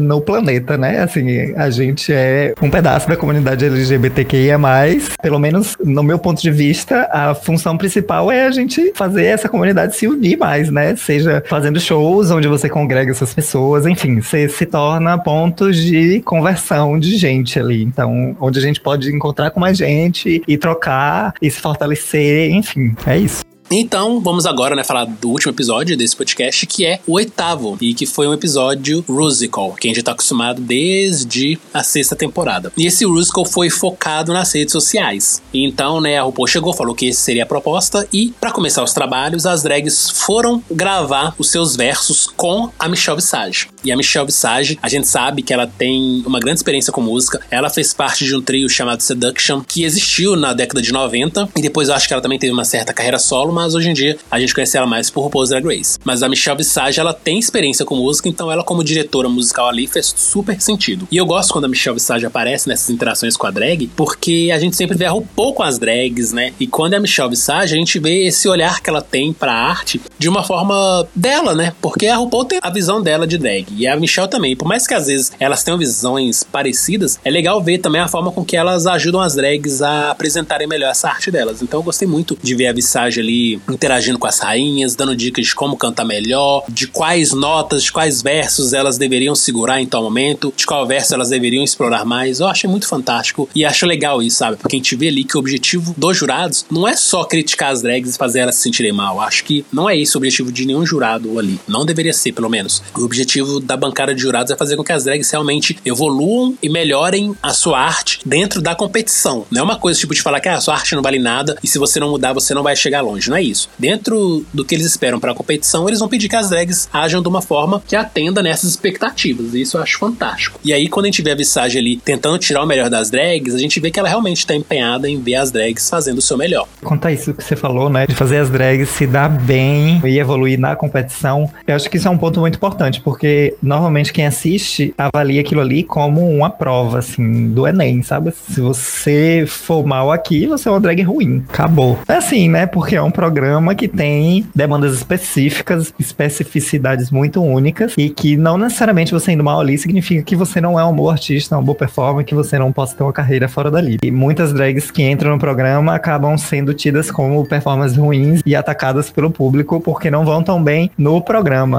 Nossa, isso me incomoda demais. E é por isso que, tanto aqui no meu podcast, ou então quando eu tô comentando alguma coisa nas redes sociais, nas reviews que eu faço, eu sempre gosto de ressaltar. Eu desejo sucesso para todas as drags, independente de eu não ter gostado dela ou não na competição, porque aquela competição não define a arte dela. O que tá definindo ali na competição é o desempenho dela nos desafios. Acabou. Agora não tem por que eu falar que uma drag é inferior à outra, porque isso não existe, gente. Cada uma tem a sua arte e ela deve ser celebrada por isso. Você pode não gostar, às vezes, de uma drag cantora, você pode gostar mais das drags de YouTube, das drags de Instagram, das drags comediantes. Eu já sempre falo com a galera: olha, o estilo que eu mais curto de drag normalmente são as drags comediantes. As drags mais caricatas, como Bob the Drag Queen, como a Shangela, Bianca Del Rio. Mas aí Drag Race me mostra uma infinidade de outras drags que me faz também começar a curtir elas. Tipo a Naomi Smalls, que é uma drag mais fashionista, mais modelo. Aí depois tem a Tamisha Iman, que é a drag Paige. O bacana de Drag Race é exatamente isso: a gente conseguir perceber como as drags se saem em desafios que não são normalmente a zona de conforto delas. E aí, quando uma drag consegue se destacar nisso, que é isso, ela vai conquistar o mundo.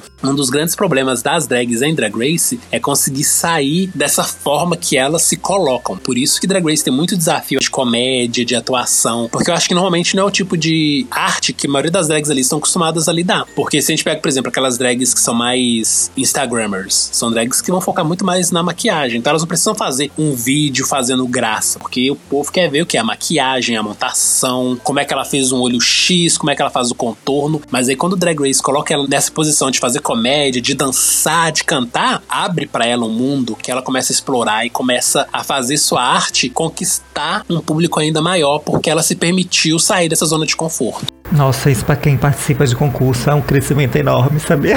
já participei de vários aqui em Salvador e até do próprio TNT, né? Nossa, mas eu me botei em tanta situação que eu jamais esperava, que eu ficava me perguntando, meu Jesus, o que é que eu tô fazendo aqui? Por que, que eu me submeti a isso? Mas no final das contas acabava sendo bacana, porque mesmo que eu não gostasse do resultado, assim, eu aprendia muito com aquilo e aprendia os limites, né, da, da minha arte, assim. Aqui eu não sei e eu não pretendo continuar nessa vibe. Ou aqui eu me descobri e eu nunca imaginei, vamos explorar isso aqui aqui, sabe? Acho que isso é, é bem bacana também. Isso me lembra muito a Alice na quinta temporada, que para mim é uma das grandes descobertas do show. Ela entrou ali como uma drag pageant e ela se vendia assim, né? E acho que também talvez isso era um dos motivos da galera ter uma certa resistência com as drags pageant, porque elas achavam que só a arte pageant era a única arte válida e que as outras artes drag faziam chacota do que é ser drag. E isso eu tô pensando mais nos discursos que a Roxy Andrews usava contra a Dix Monsoon na quinta temporada, que a Roxy sempre falava isso, que a Jinx não levava a sério a arte drag, que o que ela fazia era arte. E ainda bem que a gente viu, né, no All Stars 2, que a Roxy mudou de opinião e não pensa mais isso. Mas eu lembro muito, uma das críticas assim mais contundentes da RuPaul pra Alice era isso.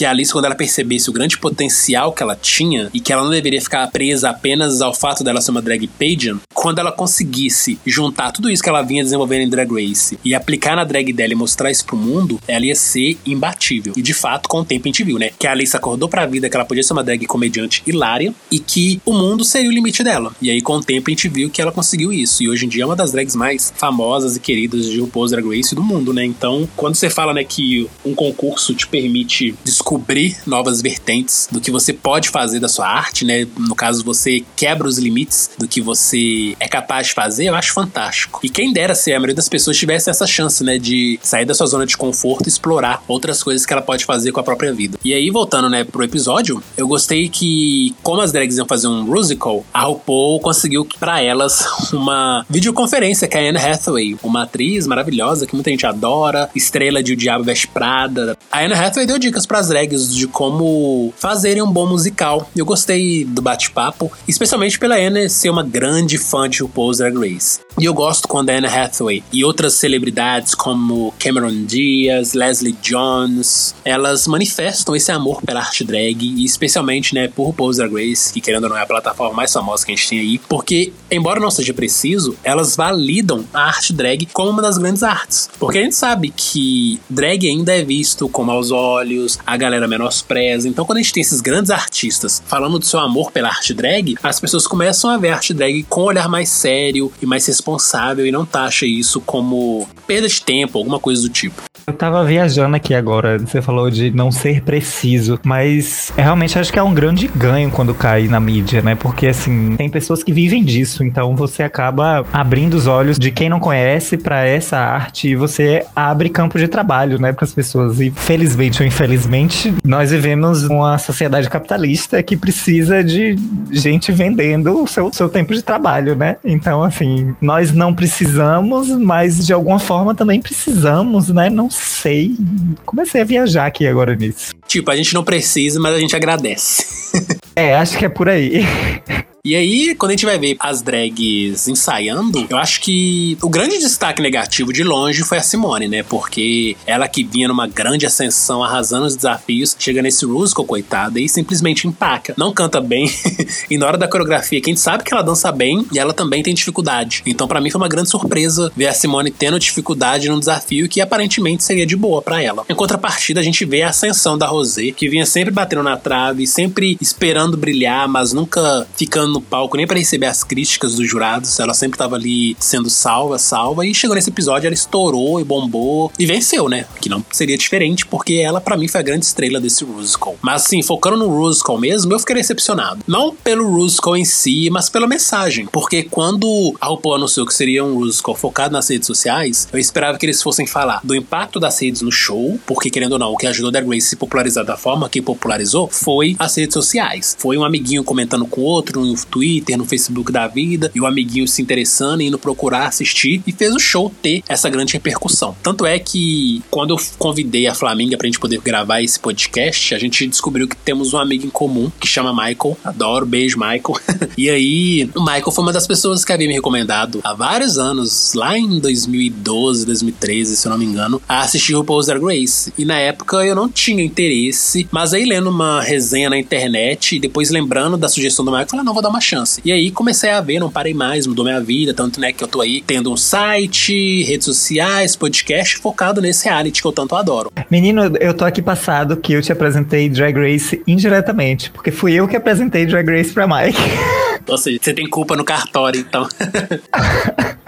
Nossa, a gente marcava de assistir todos os episódios quando lançavam a quinta temporada. A gente já assistia, já tinha um dia da semana, a gente almoçava juntos assistindo. É, quando eu comecei a ver a quinta temporada tava no ar, mas aí eu decidi primeiro ver tudo pra depois acompanhar a quinta temporada conforme os episódios ainda iam sendo transmitidos. Foi bem legal na época. É só para comentar mesmo como que as redes sociais ajudam muito a engajar o Post Drag Race. E aí quando eu vou ver esse Ruskell, não é sobre isso, sabe? O Ruskell é mais sobre a história das redes sociais, e aí fala dos tipos de redes que existem, dos tipos de usuários, fala também sobre uma coisa, né, que hoje em dia se discute muito, que é a venda de dados dos usuários, né, dados cruciais, dados pessoais, coisas importantes que não deveria estar na mão de qualquer um, e explora pouco o comportamento tóxico de parte dos fãs de Post Drag Race nas redes sociais. Que para mim esse deveria ser o grande mote desse Ruskell. Botar o dedo na ferida e falar, olha, vocês estão sendo muito babacas quando começam a perseguir as drags, ameaçá-las de morte, desmerecer o trabalho, denunciar os perfis, fazer o inferno da vida delas. Se você não curte, deixa a drag em paz, bloqueia, segue sua vida, mas simplesmente para de infernizar a vida das drags. E não teve isso, sabe? Eu acho que era a grande oportunidade do show de fato mostrar que se importa com as drags e que é o bem-estar delas, mas que o show não vai permitir mais com que o grande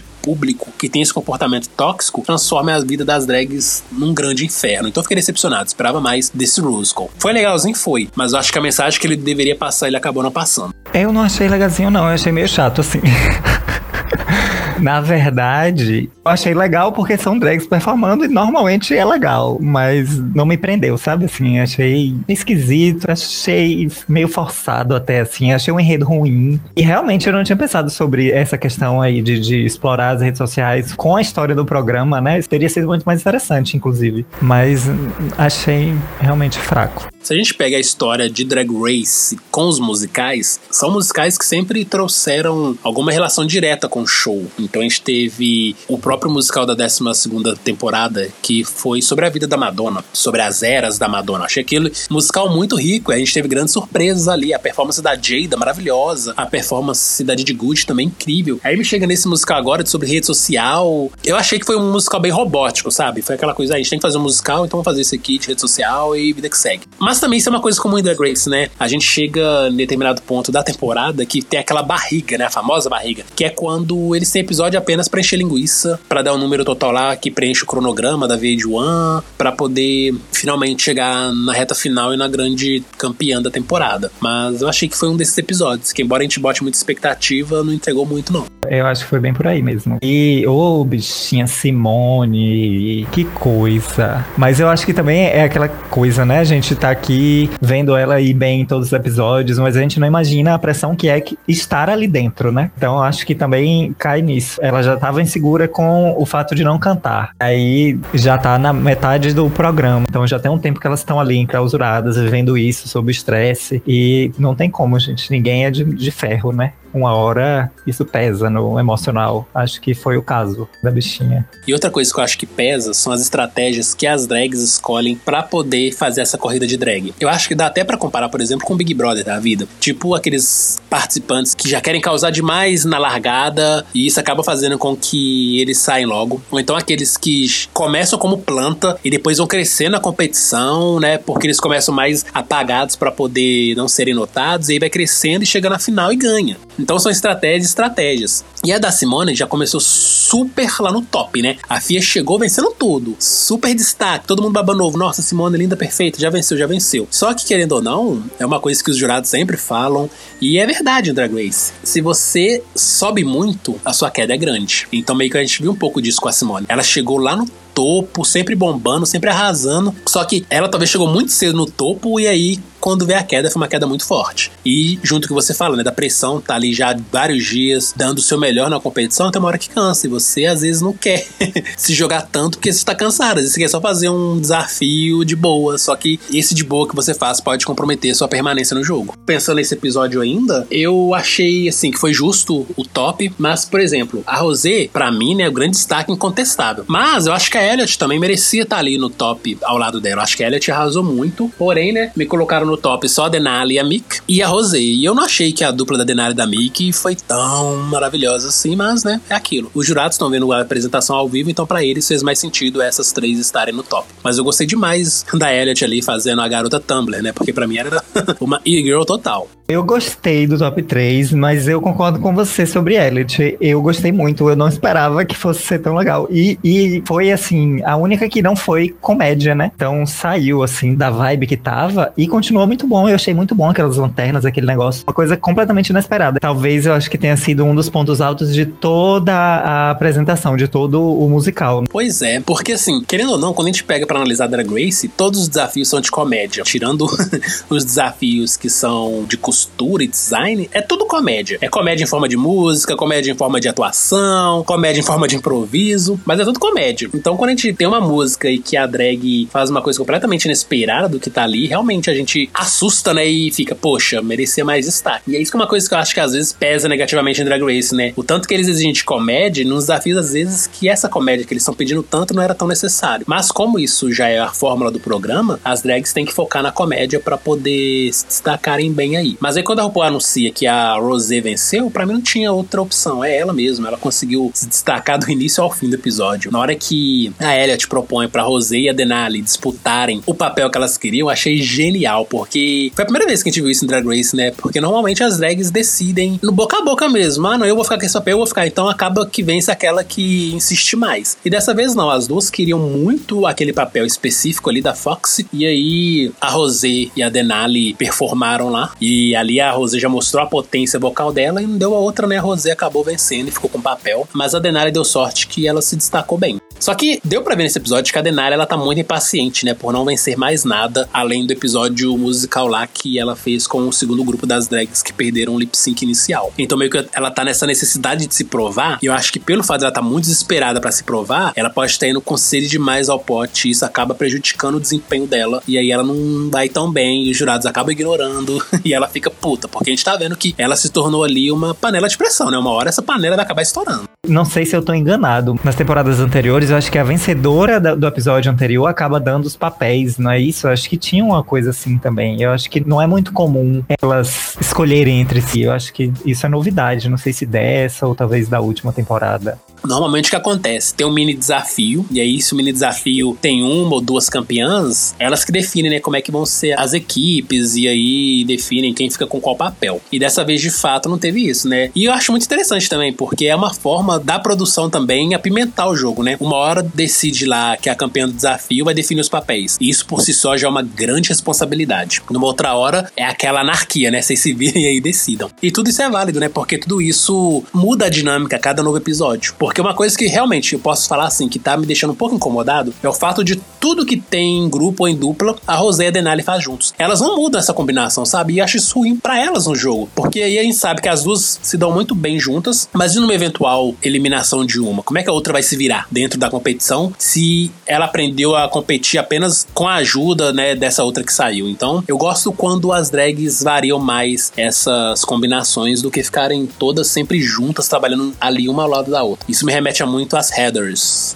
Pois é, cria situações como essa mesmo, né? Não me lembro de ter acontecido antes no RuPaul, delas pedindo para fazerem audições para ver quem é que vai pegar o papel. Uma coisa inédita, eu acho. E eu acho que o que foi um fator crucial aí para as drags decidirem quem iria ficar com o papel mediante voto foi o All Stars, porque no All Stars que eles trouxeram essa dinâmica, né, de votarem em quem elas acham que deve ser eliminado. E aí quando eles trazem isso no primeiro episódio, né, para votar em qual drag deveria ser eliminada das derrotadas do lip sync e depois elas trazem essa proposta, eu achei legal, porque daqui em diante, quando elas tiverem que decidir por si só quem que vai ficar com o papel X, elas decidiram o voto e tá ótimo. É mais interessante essa questão do voto, que mostra que é uma coisa mais democrática, do que aqueles bate-boca, né, intermináveis, que uma fica puta com a outra, que não foi escolhida. Aí vira a Nina Bonina Brown, né, que ficou chorando o resto da vida que deveria ter sido a Black China.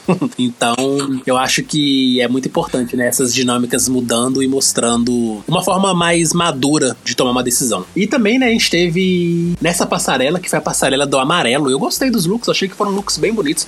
Eu gosto quando tem esses looks temáticos de cores, porque a gente vê vários looks diferentes, mas realmente são diferentes mesmo, e que a única coisa que prevalece são as cores deles. Então eu acho isso bem legal, porque é mais uma vez aquela coisa, né, da criatividade das drags, do que elas estão representando da sua arte em forma de um look. Então eu gosto muito disso. Mas a polêmica da noite era laranja ou era amarelo?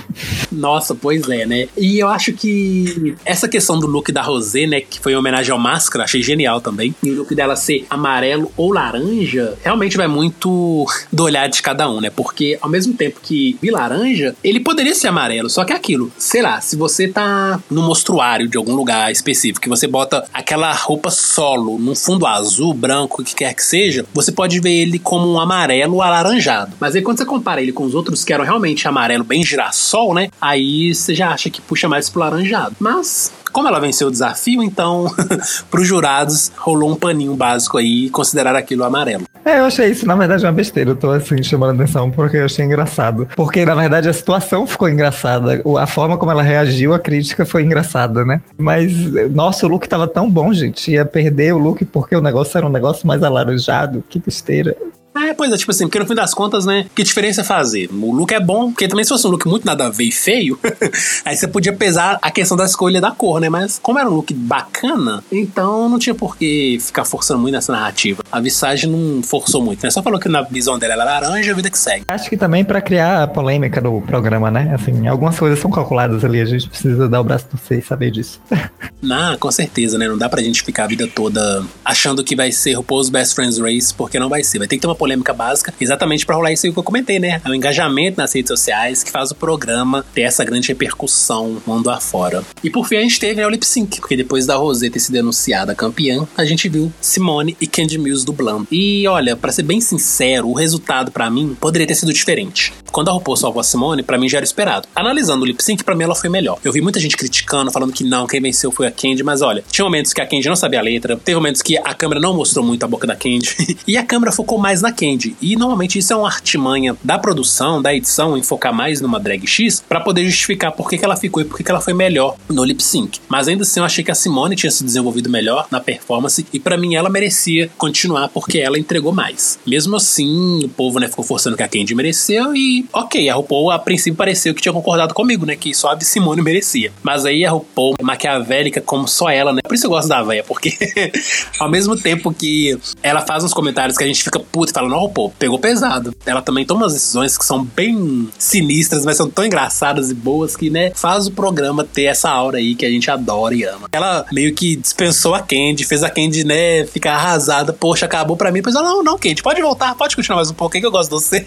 Eu achei aquilo muito paia, porque, tipo, né, a pessoa fala você, né, que é drag, já participou de concurso assim, você tá no concurso, aí a pessoa simplesmente te elimina. E você deve ficar sem chão, acabou. Tipo, não acabou a vida, mas, tipo, acabou minha, minha, minha chance aqui, vida que segue. Aí me vem a outra, não, pode voltar aqui que a gente vai continuar com você. Nossa, eu acho que você vai, né, do inferno ao céu em questão de segundos. Para mim rolou uma cota pesadíssima aí, porque a Candy realmente já tinha dublado antes, dublou agora de novo, não foi tão bem para mim também no desafio principal e no lip sync, e aí teve mais uma chance. Então para mim foi uma cota grande, mas é aquilo, né, a RuPaul sempre que essas drags mais polêmicas que movimentam o jogo com as suas discussões, com seus babados, com as suas críticas que ninguém pediu, e isso ajuda, né, pro programa continuar aí bombando e ganhando o seu Emmy anual. Wow.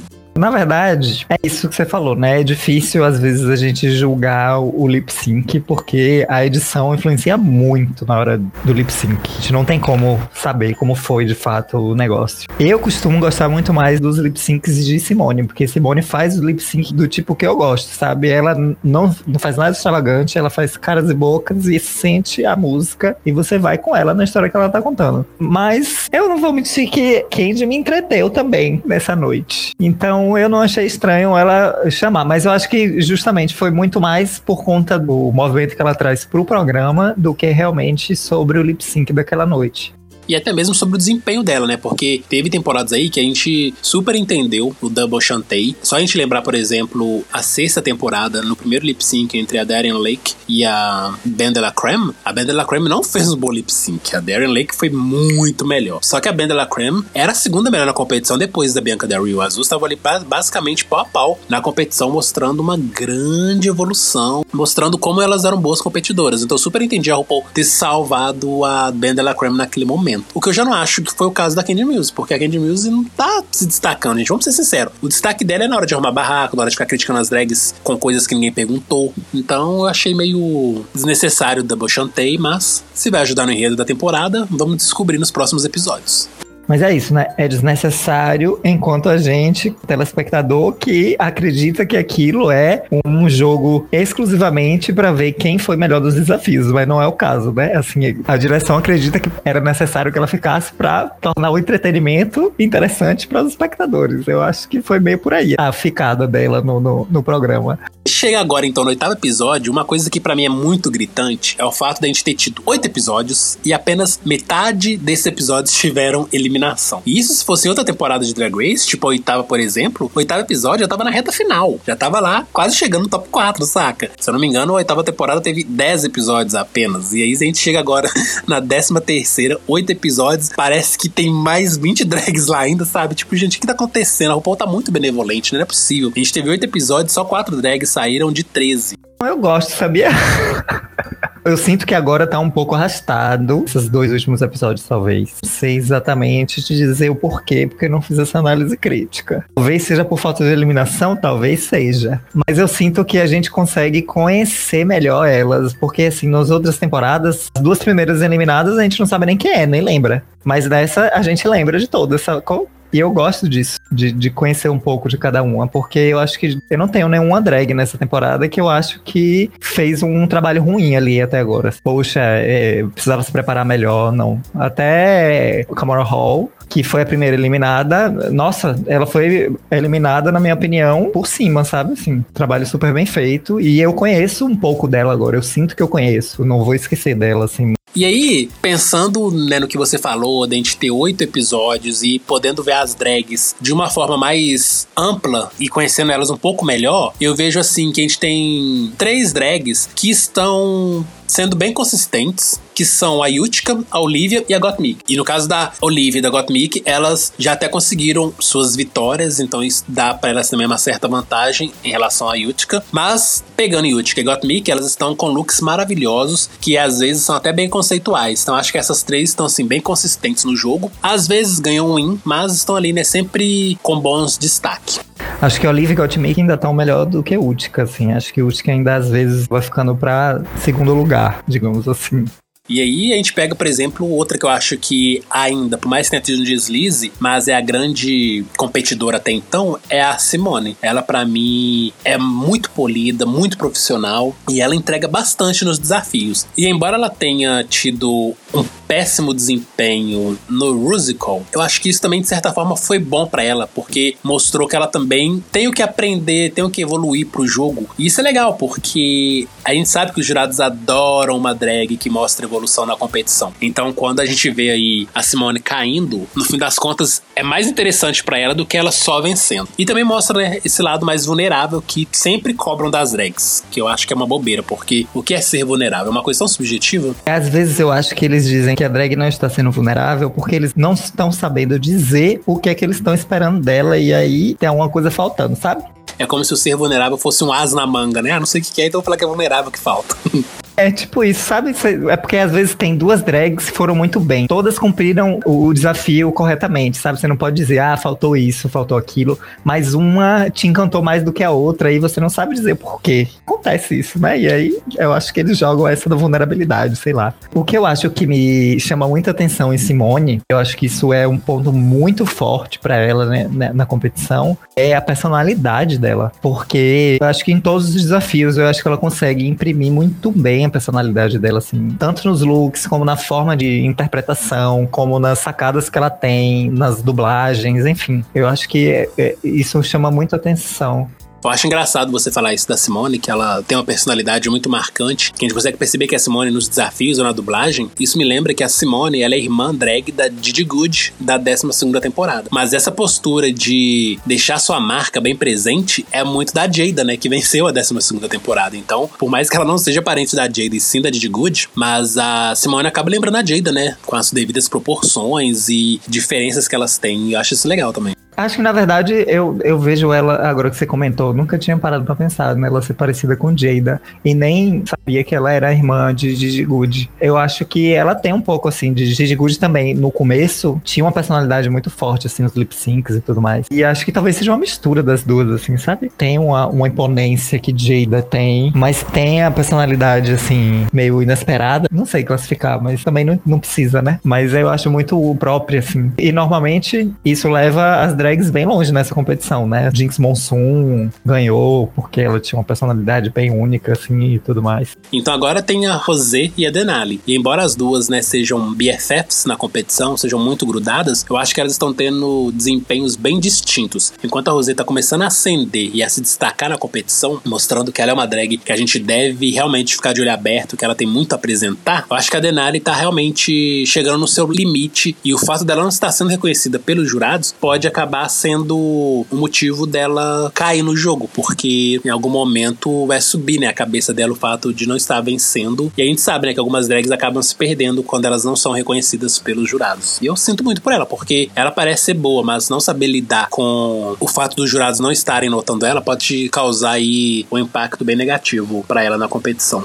Eu concordo com você. Acho que, na verdade, Denali ainda teve um pouco pior ao, no histórico, né? Porque Rosé acho que nunca dublou pela própria vida, se eu não me engano. Eu tenho notado que essa temporada tem sido difícil da gente dizer quem é que vai chegar mais adiante, porque eu não sei se foi um cuidado da produção, mas eu noto que os desafios têm sido muito bons para mostrar as capacidades das participantes, sabe? Não, não sei se eu me expliquei direito. Não entendi. Os desafios estão sendo equilibrados, né? O desempenho das drags.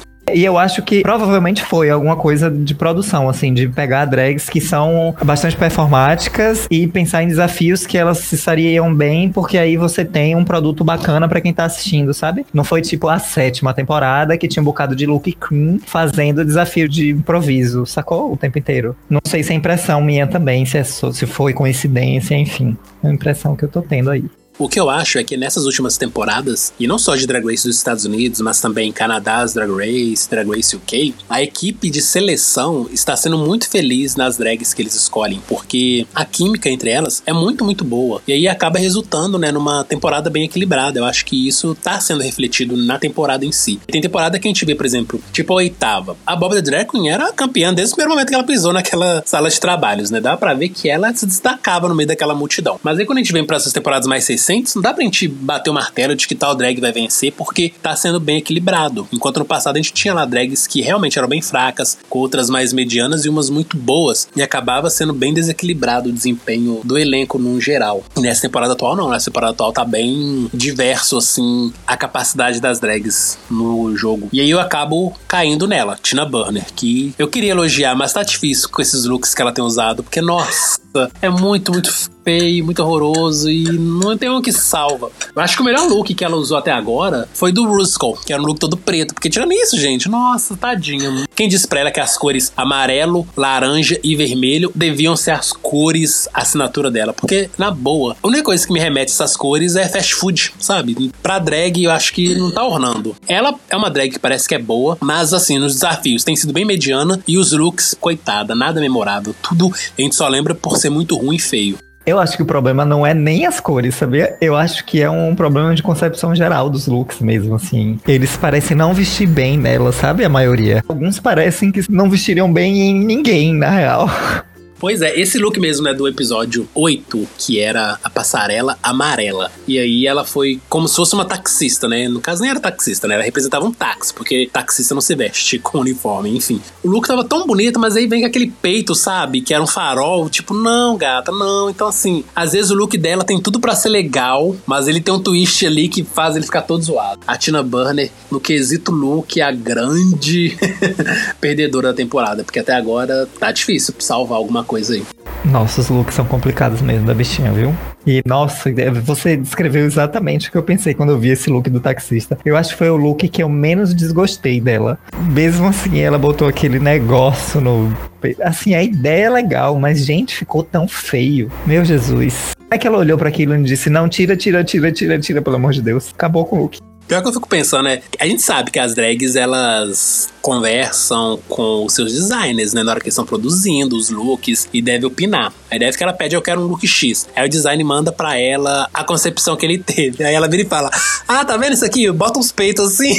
tipo, acho que o design ia ficar tão decepcionado. Falei, gente, tá, vou fazer porque é o cliente, né? Mas ele deve ficar tão puto, né, gente? Cliente nem sempre tem razão, não. Na verdade, cliente não tem razão de nada.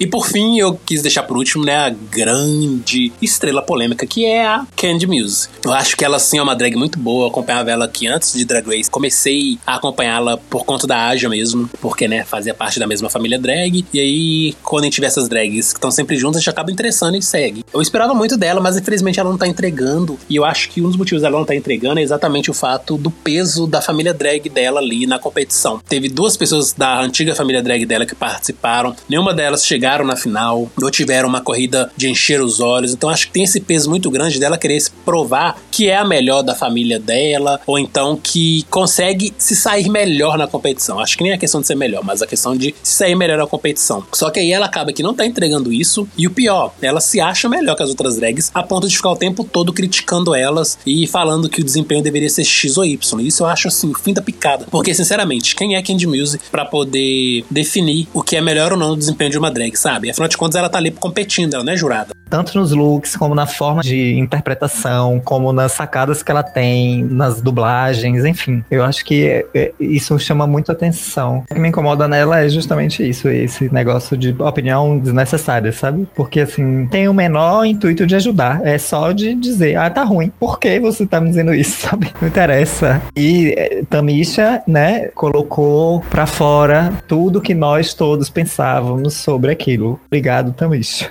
Nossa, você falou uma verdade, porque eu fico sempre lembrando da Eve Oddly. A Eve também, ela era bem crítica, né? Bem opinativa com relação ao desempenho das outras drags na 11 primeira temporada. Isso até incomodou as drags e tal, e até alguns fãs também ficavam incomodados, mas de fato a Eve, quando ela criticava as drags, ela sempre tentava apontar algo que podia melhorar. Então, mesmo quando a Silk surtava, mas aí falava, não, eu acho que você deveria usar um look assim, assado, deveria fazer assim, assado na competição. Já na Candy, não. Nossa, você estava muito ruim, você que deveria ter dublado porque se não foi boa, tipo, gata, você não tem nada para acrescentar, então fica calado. Porque da mesma forma que a fulana ali está recebendo críticas, você também vai receber em algum momento. Vamos maneirar aí. Então acho que a Candy Mills deveria realmente repensar o jogo dela, porque não tá legal de ver. Embora a produção esteja mantendo ela exatamente porque ela traz esse teor cômico e de babados pra competição, que a gente sabe que eles adoram, mas fora isso, tô achando que ela tá bem, bem forçada nessas críticas que ninguém pede e que no fim das contas não acrescentam nada para ninguém.